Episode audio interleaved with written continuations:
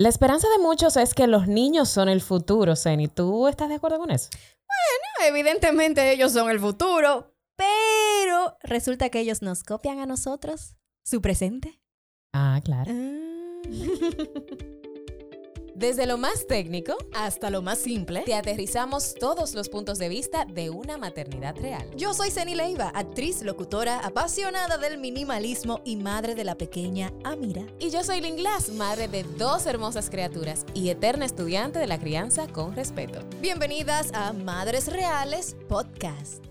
Bienvenidos a Madres Reales. Ay, yo decía Online Talks. ¡Ay, se nos quedó! se nos quedó pegado. a Madres Reales Podcast, donde también te mantendremos informada de muchas, o informados, porque esto es para toda la familia, Claro. muchos temas sumamente interesantes sobre la maternidad y también sobre el equilibrio y el bienestar que buscamos en esta época que es hermosamente caótica. y tú sabes que siempre que me han preguntado, y, y me lo han preguntado en par de ocasiones en entrevistas y demás, sobre el futuro, que si los niños son el futuro, ¿qué tú crees, y porque ahora estamos formando a los niños para el futuro. Y, y sí, lo estamos formando, pero creo que muchas personas están descansando mucho en la idea de que ellos son los que van a salvar este mundo. Sí, sí, como que ellos llegan criados al mundo. Ellos llegan a protegernos a nosotros. Claro. Ellos van a, a hacer la diferencia. Y es verdad, la van a hacer, pero al final nos están copiando. Entonces, ¿qué es lo que queremos?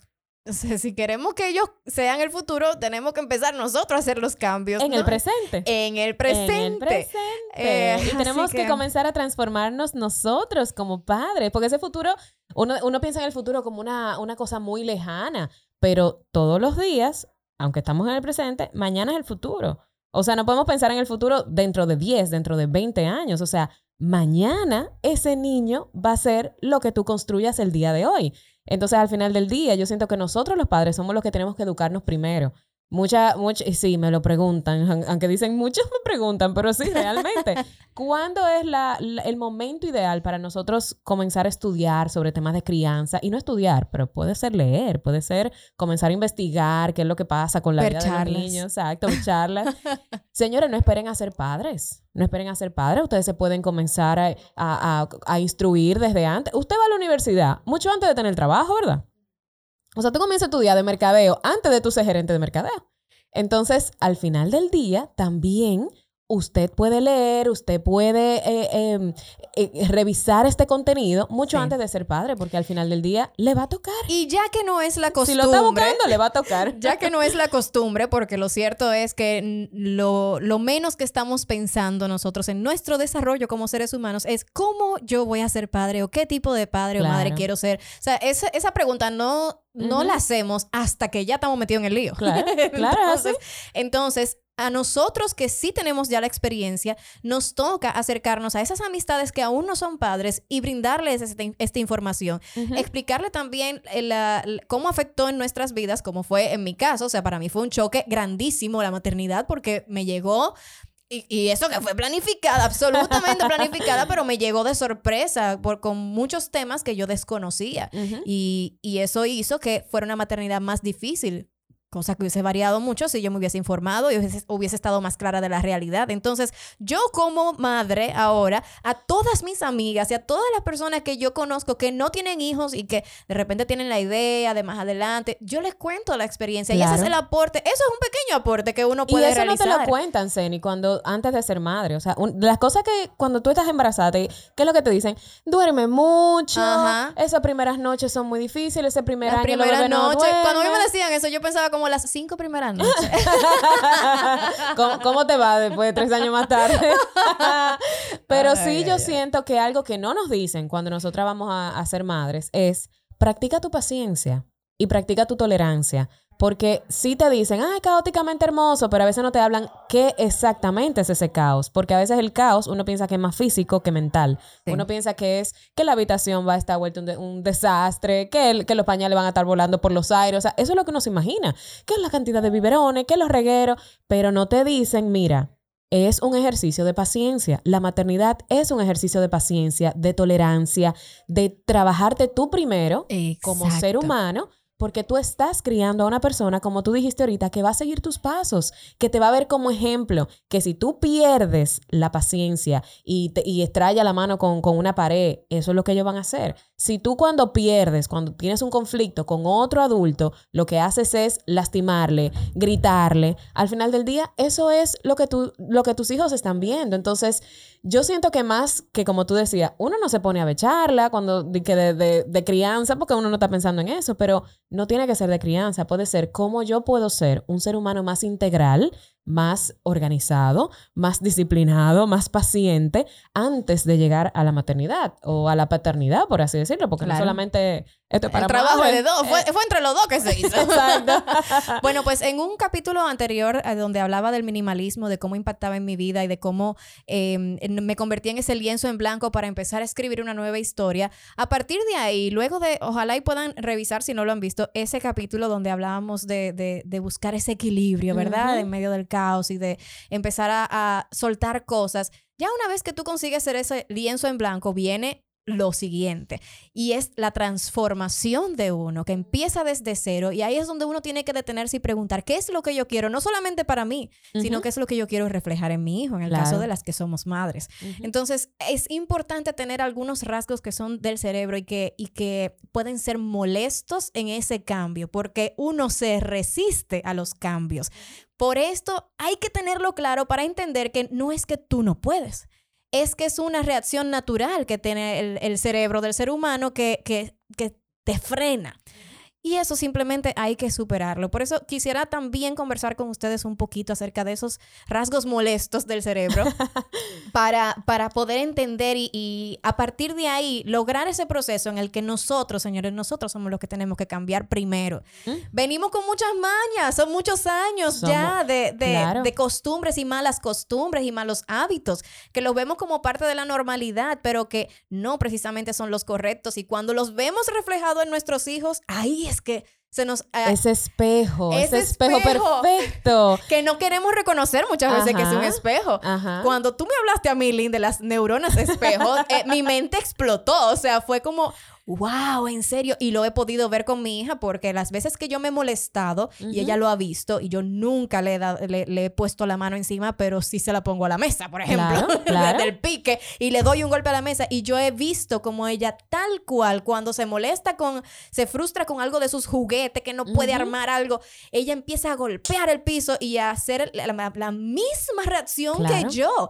Cuando yo vi eso, yo dije, no, yo me quedé pasmada y digo, no, no, es que es exactamente tal cual. Esas neuronas espejos están negativas. activadas. Entonces, ¿quién es que tiene que cambiar en ese, en ese caso? Ah. Muchas veces decimos, pero mi hijo no haga eso, pero mi hijo no ponga esa mano, pero mi hijo no actúe de esa forma. Y al final del día es que nosotros hemos actuado así durante tanto tiempo que ellos nos están copiando y no nos damos cuenta. Y como tú dices, a veces verse en ese espejo, no, lo, no, no, nos queremos, no nos gusta, le damos la espalda y pensamos que es el niño, que es el niño, que es el niño. Y queremos cambiarlo a él, queremos domesticarlo a él, cuando en realidad somos nosotros los que necesitamos domesticación. Así es. Por eso es que me gusta que vayamos por paso. Yo sé que el cambio es difícil. Primero vamos a limpiar nuestro hogar, a limpiar nuestra mente, Lienzo nuestros compromisos. Vamos a hacer ese eso. lienzo en blanco.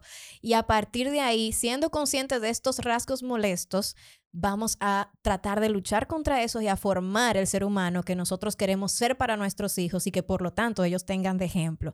Primer rasgo sobre nuestra mente, rasgo molesto. Muchas de las intuiciones que tenemos son simplemente incorrectas porque constantemente recibimos el mensaje incorrecto. Dime Lo que eso. ustedes piensan que es lo ideal, la verdad, lo- el- el- el- o sea, lo correcto, lo, lo absoluto. no es así. Simplemente recibimos esa información porque alguien nos lo dijo, porque lo vimos de tal sitio, porque la propaganda también ayuda muchísimo y estamos en la era en la que más cantidad de publicidad se bombardea en toda la historia de la Y humanidad. tanta información a veces desinforma. Por supuesto que sí. Porque hay que ver de dónde que consumimos información. Entonces, todo lo que nosotros pensamos que es lo correcto y que nos inclinamos naturalmente a eso, no es precisamente lo correcto. Pero nuestra mente está programada ya para eso y, y se nos hace difícil hacer el cambio. Entonces, hay que de verdad borrar un poco algunas cosas, Contrarrestar fuentes. contrarrestar fuentes también, Buscar porque aquí más. viene el, el segundo punto importante que eh, tiene mucho que ver con eso, y es que nuestro cerebro no reacciona en términos absolutos, sino que piensa en términos de puntos de referencia. Ah, y tú sabes, eh, Seni, que muchos de esos puntos de referencia son personas. A veces no son informaciones puntuales, son personas. O sea, son personas que seguimos en redes sociales que dijeron tal y tal cosa y ya como nosotros respetamos a esa persona, respetamos su opinión, entendemos que eso es bueno y válido. Y muchas veces no tenemos control de estos puntos de referencia, Sí. simplemente están a nuestro alrededor. Claro. Por ejemplo, no es lo mismo una persona desempleada en un pueblo en donde todo el mundo está desempleado o trabaja para sí mismo, no se va a sentir mal. Él siente que no está en un mal camino. Ahora, Claro. pon esa persona desempleada en una metrópolis en donde todo el mundo está trabajo, trabajo, trabajo y la vida correcta es trabajar, no, vivir para trabajar, no trabajar para vivir. Entonces, tú vas a sentir que tú estás mal. Yo no tengo trabajo, ahí te empiezas a ofuscar y no es precisamente que tú estás mal, es que estás refiriendo, eh, estás usando unos puntos de referencia que hacen que tú te sientas mal al respecto. Entonces, eh, cuando tenemos los puntos de referencias erróneos, que por lo general suele pasar, entonces no tenemos esa claridad para tomar decisiones que realmente sean a nuestro favor y no a favor de lo que nosotros estamos recibiendo como la información supuestamente correcta. Me encanta, me encanta ese punto, porque vuelvo a conectar con lo que hablábamos inicialmente. Ah, los niños son el futuro, los niños son el futuro, los niños son el futuro. Ok, ¿y quién está educando a esos niños? Lo ¿Cuál está es el educando. punto de referencia de ese niño? Exactamente, lo está educando una persona que decidió consciente y, o sea, de manera consciente, informada, cómo va a criar a ese niño, con qué estilo de crianza, con qué, con qué actitudes, con qué valores, porque a veces, a veces simplemente le damos para allá, a veces como padre le damos para allá y no tomamos en cuenta eso que tú estás diciendo de vamos a buscar información correcta, vamos a asesorarnos con las personas correctas, vamos a ver qué cuentas seguimos, vamos a ver cuáles son los puntos de referencia y le damos para allá. Entonces al final, el niño que vamos a construir o que vamos a guiar para hacer en ese futuro, lo estamos haciendo de manera consciente o simplemente dándole para allá. Mira, esto es algo fuera, un poquito fuera del tema, pero es una decisión que estamos conversando seriamente, Alex y yo. Y más adelante quiero que también tengamos aquí en el podcast un tema a tratar que me da mucha curiosidad y, es el homeschooling. Pero el homeschooling de verdad, no el improvisado que hemos tenido por la pandemia, sino el homeschooling de verdad, porque Con precisamente con esa preocupación de los puntos de referencia que tienen nuestros hijos, eh, nosotros perdemos muchas veces el control de, de qué es, cuál es la información que ellos están llevando a casa. Y no es criarlos en una burbuja, no es para nada el, el- el tema, porque lo que sí queremos que interactúe con otros niños, que tengan muchas actividades extracurriculares y demás, pero, pero últimamente estoy viendo que en, en los colegios se, se ven muchas cosas que, que a mí particularmente como madre me preocupan. Esto no es un- esto es algo ya muy personal, esto no tiene nada que ver con una información, ¿verdad? Pero Eh, sí, vamos a tocar ese tema, vamos a tocar este- ese tema. Es muy interesante porque incluso eh, muchos profesionales de aquí, de nuestro país, nosotras estamos en República Dominicana, para las madres que nos escuchan desde fuera, estamos aquí y muchos educadores están incluso preocupados por el currículum escolar que, que debe de llevar un niño hoy en día. A veces se salen un poquito, eh, a veces los valores no están claros, entonces muchas madres están decidiendo esto del homeschooling, o sea que es perfectamente entendible. Yo te entiendo. Otra. Y te apoyaré otro- si lo decides hacer. gracias, gracias. Otro de los rasgos molestos del cerebro es la adaptación hedónica. Y explico lo que es. Es el proceso de acostumbrarnos tanto a las cosas positivas como a las negativas, de tal modo que los efectos que obtienes emocionalmente no funcionan tan bien en el tiempo. ¿Qué quiero decir con esto? Cuando nosotros pensamos que comprar, por ejemplo, la casa de mis sueños Claro. me va a hacer feliz, es verdad que me va a hacer feliz, pero tenemos una adaptación hedónica en nuestro cerebro y al pasar el tiempo vamos a volver a ex- exactamente el mismo estado de felicidad de hace tres años cuando no teníamos esa casa. Claro, no, y hay que definir qué es felicidad, porque para ti la felicidad es la casa o para ti la felicidad es construir un hogar para tu familia o que tus hijos tengan un patio para que se desarrollen o que tengan una habitación un poco más ajustada porque ahora tienes dos y quieres que, que tengan una habitación separada para que hagan sus cosas, no sé. Pero es la casa física o es el hogar que quiere construir dentro de esas cuatro paredes. Exacto. Entonces hay que definir primero qué es la felicidad para cada padre, para ver también qué definición de felicidad le transmitimos a nuestros hijos. Al igual que a la inversa, si Claro. hay algún acontecimiento que, que desde mi perspectiva es, no, si a mí me pasa eso, yo me muero. Hay otras personas que están Claro. viviendo bajo esas condiciones y son felices. Y ellos son felices. Claro. Entonces, obviamente, no estamos hablando ya de situaciones precarias, pero sí hay estudios donde demuestran que el nivel de felicidad de una persona que incluso ha estado eh, metido preso en la cárcel por muchos años es exactamente la misma que si hubiese estado fuera. Exactamente. y hablan súper bien de su experiencia y tú te Ujú. quedas, pero es que no puede ser, o sea, es que el cerebro se adapta a todo, señores, es maleable. Somos nosotros los que le ponemos las barreras y precisamente teniendo eso en cuenta es que tenemos que tomar, o sea, armas a tomar, mejor dicho, Claro. para tú poder hacer esos cambios, sabiendo que si tú crees que te vas a sentir mal por algo o muy feliz por algo, no es precisamente la realidad. Entonces tenemos que estar claros de qué es lo que realmente queremos sin dejarnos influenciar por los puntos de referencia, por esas eh, em, informaciones erróneas que están en nuestro cerebro, sino por lo que realmente nosotros queremos para nuestro bienestar y que está también científicamente comprobado de qué es lo que el ser humano necesita Claro. para su bienestar, y de eso podemos hablar en otro capítulo, eh, para entonces hacer esos cambios. Y eso muy de la mano con esto que estamos hablando de, de los niños son el futuro, porque eh, eh, queremos eh, puntualizar que aunque estamos hablando de que si los niños son el futuro, estamos hablando también de los adultos que lo están criando, estamos hablando de precisamente eso. Tal vez tu punto de referencia de lo que tú quieres que tus hijos sean en el futuro, ahora que tal vez, tal vez en este momento no eres madre o ya lo eres de niños pequeños, tal vez lo que tú quieres en ese futuro es eh, si te pones a pensar, de aquí a 20 años, mi hijo me, to- me toca la puerta, ¿qué yo quiero que, cuáles características o valores quiero que él tenga? La mayoría de las madres decimos lo mismo, quiero que sea inteligente, quiero que sea bondadoso, quiero que sea cariñoso, que respete a sus semejantes, a que tenga su pareja, que, o sea, pensamos en, en actitudes y en aptitudes positivas, pero entonces, ¿cómo estás construyendo esos valores hoy? ¿Cuáles son los puntos de referencia para tú construir a esos seres humanos del mañana que estás haciendo hoy? Cuando te hace una rabieta, ¿qué haces? ¿Cómo actúas? Cuando tu hijo viene con un problema del colegio, ¿qué haces? ¿Cómo actúas? Eh, las personas que rodean a tu hijo, ¿quiénes son? ¿Cuáles son los puntos de referencia de, de ese niño? ¿Cuáles son los puntos de referencia de ese niño en cuanto al respeto, en cuanto a la empatía, en cuanto al amor, en cuanto al éxito, en cuanto a la felicidad? A veces no pensamos tanto en este tipo de cosas o no hacemos ese ejercicio porque pensamos, bueno, que en mi casa yo lo estoy alimentando, en mi casa estamos bien, ellos están yendo a su colegio, pero ok, pero ¿y el día a día? Así Y es. cuando vienen los, los conflictos, cuando vienen los conflictos entre hermanos, cuando vienen los conflictos entre papá e hijo, mamá e hijo, cuando vienen los conflictos de pareja, ¿cómo están afrontando todo este tipo de situaciones cotidianas que al final, señores, son las situaciones cotidianas las que van a detonar ese futuro? Entonces, ¿cómo tú lo estás abordando? ¿Qué cosas tú estás haciendo intencionalmente? ¿Estás haciendo reuniones familiares donde todos los miembros de la familia tienen la oportunidad de conversar? Donde todos los miembros de la familia tienen la oportunidad de desahogarse y decir, mira, esto que pasó esta, sema- esta semana, mami, a mí no me gustó. Eh, mira, eh, yo discutí con mi hermano y él me dijo Ah, ¿te una gustó cosa. ese capítulo, Ah. eh?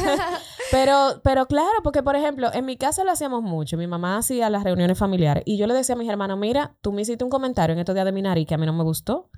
Porque me relajaba mucho con, con el tamaño de mi nariz. Entonces, yo pude haberme acomplejado, pero mi mamá me dijo, díselo, dile a tu hermano que a ti no te gustó ese, ese comentario. O tal vez mi hermano me dijo, ah, yo no sabía que eso te, te hacía sentir mal, eso fue un relajo. Pero si no se da esa conversación intencional, se crean complejos, se crean riñas, se crean conflictos entre hermanos, separaciones. Entonces, señores, aquí estamos hablando de un tema muy importante y es, estamos viviendo en una generación que se le llama, que a mí no me gusta para nada ese nombre, de verdad, yo si pudiera erradicarlo lo haría, que es la famosa generación de cristal. Porque se piensa comúnmente que tratando este tipo de temas, de vamos a tratar nuestras emociones, vamos a respetar a nuestros hijos, estamos supuestamente construyendo a niños que se ofenden de todo. Porque entonces ahora queremos hablar tanto de las cosas y queremos respetarlo tanto, eso es lo que dice la gente. Ay, no, es que esos niños ahora, de ahora Son se rompen, son frágiles. No, señores, para nada. Nosotros, un niño que llora y que se le permite llorar es un niño con mucha valentía. O sea, eso de decirle a un, a un hombre, a un niño, eh, eh, eh, varoncito, Eh, lo- los varones los no varones lloren. no lloran. Señores, claro que tienen que llorar.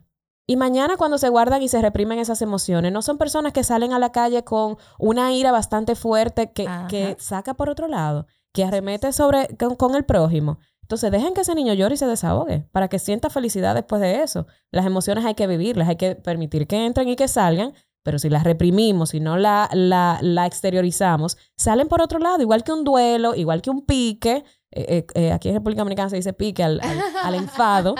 Entonces, no es que estamos creando una generación de, de, cristal, estamos creando una generación más consciente, una generación que siente, que padece y que por el contrario es una generación que tiene más voz y voto. A mí me encanta ver todos estos jovencitos ahora que están haciendo, mira, Greta Gutenberg, la, la, la activista ambiental.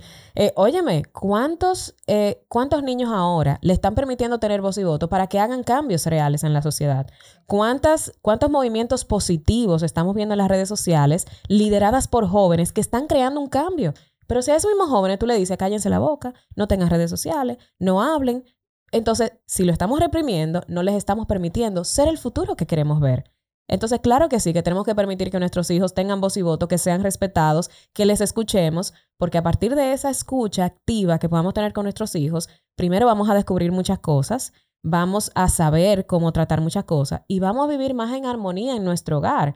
Porque a veces nosotros pensamos que somos como nosotros los padres contra los hijos, como que esto es una oh, lucha de poder. Exacto, exacto. Entonces, ¿tú quieres ser esa mamá? ¿Tú quieres ser la mamá que constantemente está gritando, que constantemente está peleando con sus hijos, que constantemente... Yo no quiero ser esa mamá. Yo particularmente, yo, yo no la quiero ser, porque eso a mí me carga yo quiero vivir y, y después del grito uno termina sintiéndose mal también. O sea, Exacto. No, es como que, ah, me desahogué. Sí, porque yo lo tenía que. No, uno termina sintiendo culpa, se siente eh, triste porque no quiere ocasionarle tampoco. Se pregunta, ¿lo estaré haciendo bien o no? llega un momento de conflicto interno tan desagradable que de verdad se evita dejando de gritar. Dejando de gritar, escuchando a tu hijo, realmente conversando, porque muchas veces esas rabietas son, es un, como un sí que te quiere decir tu hijo ante el no que tú le estás generando. Entonces, ve a ver si en, medio de ese no tuyo y ese sí de, tu hijo hay un punto intermedio en el que se puede conversar y llegar a un acuerdo. Quiero abrir un paréntesis aquí para que esas personas que nos están escuchando revisiten, si no han ido a verlo, entonces lo vean eh, de primera mano, eh, nuestro capítulo sobre los canales de aprendizaje. Ay, que de verdad nos dio mucha luz a, a nosotras las madres el conocer que nuestros hijos tienen diferentes métodos de recibir la información y que quizás nosotras no solo estamos dando de la manera correcta, aunque para nosotras sí lo sea. Y no significa con eso que lo estamos haciendo mal, simplemente que te estamos mostrando un camino que podría ser un poquito más efectivo que el que tú estás haciendo ahora, porque es verdad que uno pierde la paciencia, es verdad que a veces uno termina gritando, o sea, somos humanos y nosotros perdemos el control porque quizás no tuvimos a unos padres que mantuvieron el control todo el tiempo y nosotros somos un reflejo de eso. Claro. No te sientas mal por perder el control, pero vamos a trabajarlo. Claro. Vamos a crear ahora de verdad esa generación que queremos ver para el futuro. Me encantaría, Ceni, que vuelvas a, a repetir esos, esos puntos que estabas conversando al principio porque me parecen súper interesante para esas madres que están escuchando en este momento y dicen, yo quisiera como arrancar desde cero, ¿qué puedo hacer? Bueno, inicialmente escuchen el, podcast del minimalismo porque para arrancar desde cero tenemos que hacer una limpieza este, externa y, e interna. una vez que tenemos ese lienzo en blanco, entonces entender que nuestra mente va a jugar en contra porque tenemos eh, muchas de las intuiciones que tenemos son simplemente incorrectas porque constantemente, señores, esto es una realidad, recibimos el mensaje incorrecto. Nuestro cerebro no reacciona en términos absolutos, sino en términos de referencia, puntos de referencia. Nosotros eh, entendemos que lo correcto es lo que estamos viendo a nuestro alrededor, que se ve como normal y no precisamente eso significa que esté bien. Y uno lo puede decir y uno lo puede entender, pero no lo procesamos, o sea, nuestro cerebro no lo procesa así porque es un trabajo inconsciente que tenemos. Eh, eh, es que sin querer nos sentimos mal al ver una foto de una persona, de una madre que esté recién parida y a los tres meses ya está con el cuerpazo. no, no, eso no nos hace envidiosas, eso no, nos hace malas personas, pero es natural tener ese tipo de reacción de me desagrada, no, me, no me agradó esa imagen, o sea, no, no me ocasionó bienestar. Entonces, los puntos de referencia que nosotros elegimos, elegimos tener, es importante controlarlos, que estén bajo nuestro control, no que ellos nos controlen a nosotros, porque hay muchos que como quiera no vamos a poder controlar. Eh, la adaptación hedónica es otra cosa para tener en cuenta, en consideración. Nuestro eh, cerebro se acostumbra a las situaciones, sean buenas o malas. Es muy bonito la fiesta que hacemos con la llegada de un bebé, pero luego nos olvidamos de toda esa alegría y nos dejamos eh, embarcar en, en crisis, en una crisis tras otra y venimos siempre con quejas y demás. Y yo creo que lo que tenemos es que trabajar la adaptación hedónica para volver un poco a ese lado positivo y hay otros ejercicios también que se pueden utilizar para esto, como saborear esos pequeños momentos de felicidad y, y mantenerlos siempre activos en la memoria, ya sea... Bueno, nosotras las madres nos encanta tomar fotos. Ahí está bien, podemos tomar fotos para revivir esos eh, recuerdos que nos den felicidad y en eso yo creo que somos expertas. También ser agradecidos con tus momentos de felicidad y nunca pensar en que no lo mereces o que pronto va a terminar o que no era lo que esperabas. O sea, esto anula O completamente créalos. tu felicidad. O créalos, como estamos hablando. O sea, si al final tú quieres tratar de disminuir ese porcentaje de momentos negativos o momentos retadores de la maternidad, porque lo- los hay, no estamos diciendo aquí de que ahora vamos a ayudarte a crear una maternidad perfecta. No, la maternidad no es perfecta, es real para cada, para cada madre. Pero si tienes la oportunidad de consumir información que te haga reducir ese porcentaje de situaciones negativas, como este podcast, que lo hacemos con mucho amor para ayudarte en ese proceso, pues entonces también eh, trata de crearlos. Bueno, yo creo que con esto podemos Me eh, encanta. concluir. Más adelante podemos seguir hablando de algunos ejercicios para poder controlar un poquito más la mente y, y darle más prioridad a nuestra vida en esos puntos positivos que nos van a ayudar a tener una mejor vibra y a transmitirle eso a nuestros hijos, porque eso es lo que ellos necesitan ver de nosotros, no a una persona explosiva, una persona que no tiene eh, ningún tipo de autocontrol, porque al final lo van a copiar. Todo lo que hagamos Oye, lo van a copiar, así que si usted quiere tener una adolescencia eh, con su hijo más llevadera, empiece desde ahora. Oyes, empiece por usted. Señores, es importante recalcar que aunque Zen y yo somos comunicadoras de carrera, eh, sí estamos en los medios de comunicación y estamos en nuestras redes sociales bien activas, es importante también que sepan ustedes que Ceni está certificada en ciencias del bienestar, se prepara dentro del mundo de la psicología positiva, el minimalismo y el coaching para ayudar a más personas encontrar su centro y lo hace a través de sus redes Ceni Leiva, de la plataforma Madres Reales Talks, desde aquí Madres Reales Podcast. Y por supuesto, señores, nosotras de, desde este lado siempre tirando página para la izquierda para seguir ayudando desde una forma eh, consciente. No hacemos esto desde nuestras perspectivas, desde nuestras maternidades. Todo lo que Así nosotras es. hablamos aquí lo hablamos desde el conocimiento y el Nuestra estudio. ma- maternidad nos sirvió fue de inspiración Sí, y de exactamente. empuje para poder llegar un poquito más lejos con Así esto y es. ayudar a las demás. De mi parte, que sepan que eh, sigo profundizando en temas de crianza, eh, mi certificación de disciplina positiva, parentalidad efectiva, desarrollo de la infancia, el apego, consultoría de lactancia materna y neuropsicología infantil. Es importante para nosotras que ustedes sepan esto, que sepan que nosotras eh, hacemos esto con mucha conciencia y que lo hacemos con mucho respeto hacia ustedes para darles información que puedan hacer de su maternidad mucho más real y mucho más informada. Así que despedimos este episodio. Esperamos que lo hayan disfrutado y que también hayan tomado alguna nota de todas esas eh, herramientas que Ceni nos pudo dar, que yo también voy a ver cómo limpio ese lienzo más, más, más, más. Todos los días, todos los días, señora. estamos nosotras en eso, estamos en eso. sí, estamos sí, en sí. constante desarrollo como madres. Es un Así trabajo que constante, así es. Muchas gracias a ustedes. Todos los martes un nuevo episodio de Madres Reales Podcast y que recuerden que este episodio y todos los episodios son grabados y editados desde Spacecast Studio. Hasta la próxima.